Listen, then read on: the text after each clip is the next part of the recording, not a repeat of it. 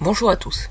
Nous sommes le lundi 21 septembre 2020, il est 12h10 et aujourd'hui je vous fais un podcast pour les Cabalios, pour les Cabalios mais aussi pour les PX8X en fait.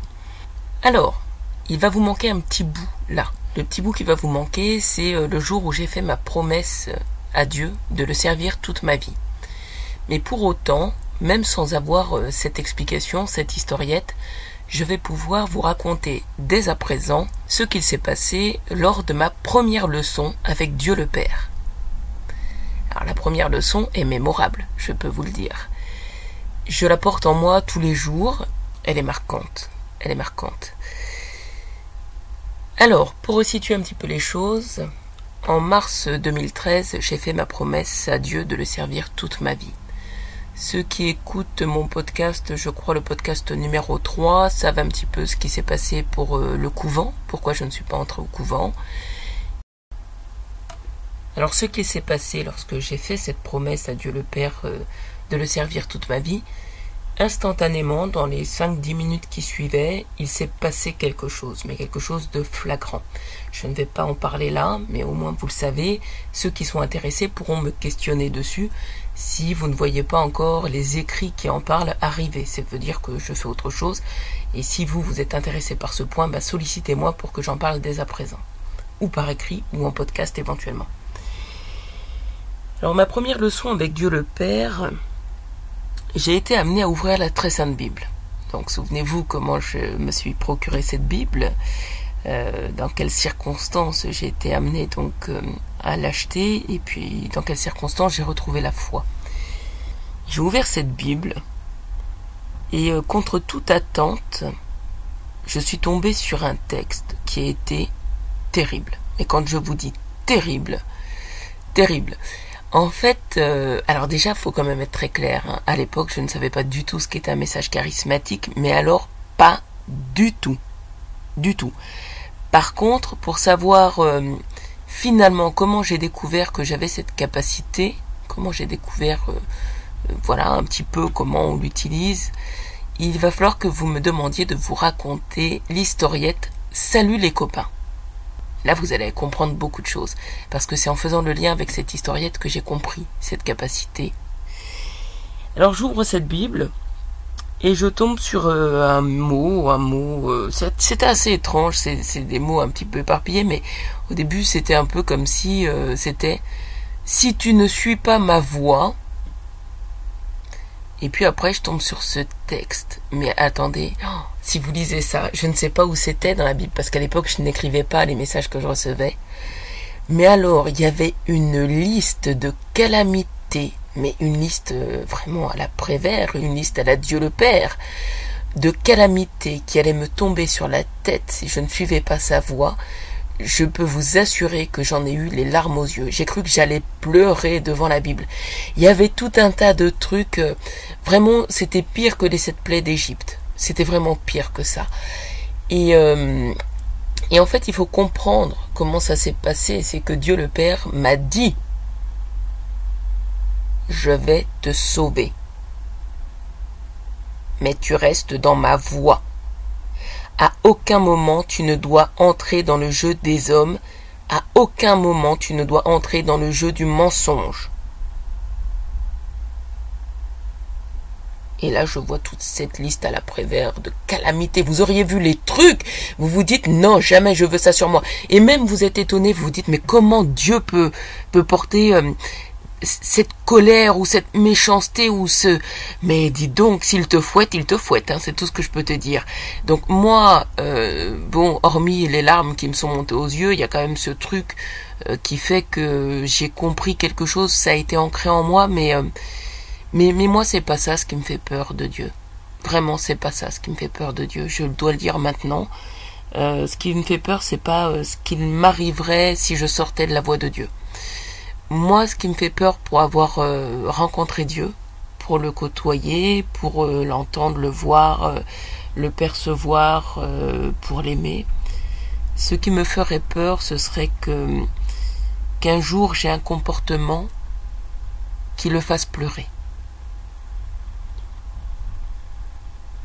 Ma seule crainte est là. Je ne veux pas décevoir Dieu, je ne veux pas le faire pleurer.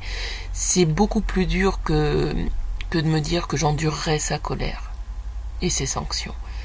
Voilà. Et puis finalement, vu que je porte déjà la malédiction des pharaons, excusez-moi, mais je ne sais pas s'il peut faire beaucoup plus dur que ça. oui, il peut, très certainement. Mais, euh, mais voilà, ce que je voulais vous dire, c'était ça. Après, euh, quand on va un petit peu plus loin, n'oubliez pas le serment que Jésus m'a demandé de prêter, c'est le serment d'innocence. Euh, alors c'est Dieu le Père hein, qui m'a demandé de le prêter, mais ça a été fait devant Jésus. Et je me souviens qu'un jour j'ai écrit mes commentaires sur ce serment après l'avoir relu à tête reposée. Et donc c'était au mois de mai 2014. Et je me souviens d'avoir dit, d'avoir écrit serment d'innocence égale serment de non-sens. Pourquoi? Parce que je m'étais rendu compte que comment peut-on tenir un tel serment dans le monde d'aujourd'hui? Comment est-ce qu'on peut le tenir? C'est strictement impossible, sauf si vous êtes soutenu par Dieu le Père, et donc on va prendre ses méthodes à lui. Mais euh, chez nous on dit euh, la prière c'est en bagaille qui longue. Alors ça veut dire la prière, c'est quelque chose de long. Ça veut aussi dire euh, prie aujourd'hui et puis sois exaucé quand Dieu voudra. Voilà. Et garde la foi jusque là-bas, jusqu'à cette délivrance. Alors il y a aussi d'autres choses que j'ai envie de vous dire. J'ai envie de vous parler de maman Marie, puisque maman Marie un jour m'a donné la victoire, elle me l'a donnée. Mais elle ne m'a pas dit quand. Donc je sais que la victoire m'appartient sur ces dossiers mais, euh, mais elle n'est pas gratuite. Elle n'est pas gratuite du tout même. Il faut que j'aille la chercher. Et on va reboucler avec euh, quelque chose que papa m'a dit sur mon deuxième cours avec lui. Le deuxième cours avec Dieu le Père a été de me dire que euh, quand on a conscience de ses dons, on se doit de les travailler. C'était au mois de juin 2013 ça. C'était un moment où j'ai commencé à ouvrir euh, mon site internet là et euh, je faisais beaucoup de modelage, des modelages euh, sur ma foi, hein, sur Dieu le Père, sur la justice des hommes et, et la justice de Dieu, sur ce priant qui pleurait. Il y avait des choses comme ça. C'était assez marquant cette période où j'ai pris conscience que j'avais des dons aussi dans dans l'art en fait. Et, et tout a été volé par l'ozo. Donc cette affaire leur atelier, euh, je vous assure que je me battrai pour aller au bout. Donc la victoire m'a été donnée, mais je ne sais pas quand, je ne sais pas euh, si des gens viendront m'aider ou pas. Ce que je peux dire aujourd'hui, nous sommes le 21 septembre 2020, il est 12h18, je peux attester devant Dieu que jamais personne n'est venu m'aider. Je n'ai pas d'aide. Je suis toute seule pour gérer ces dossiers. Alors oui, par moment, le Seigneur a mis sur ma route des personnes qui vont m'aider euh, à porter euh, trois valises, etc., etc. C'est-à-dire qu'à un moment, oui, le Seigneur peut mettre quelqu'un sur ma route pour avancer sur un dossier, mais systématiquement, cette personne m'aura trahi après. C'est quelque chose qu'on retrouve de, quasiment partout sur ce parcours. Donc, euh, donc j'aime bien ce côté-là, et Jésus a bien dit, attention, la royauté est tienne, mais que nul n'oublie que tu as été toute seule, que c'est toi seule qui allais la chercher. Ma victoire, je ne la devrai à personne. Je ne le dis pas en manquant d'humilité, je le dis parce que je suis en train de vous restituer ce parcours avec Dieu, ce que Dieu m'a dit, ce que les saints m'ont dit, et ce qu'il est aujourd'hui dans ma vie. Il y a un monsieur qui s'appelle Thierry, que j'ai appelé à l'aide pendant des mois, des mois et même des années, et je peux vous dire devant Dieu que jamais ce monsieur ne m'a aidé. Et pourtant, quand on voit sa profession, on se dit qu'il aurait dû être le premier. Mais finalement, regardez combien de fois j'ai appelé Denis Maki à l'aide. Et voyez que jusqu'à aujourd'hui, il n'est pas allé dire la vérité sur ce dossier de l'affaire STPI. Astrid Pichegrin, il est 12h20, nous sommes le 21 septembre 2020.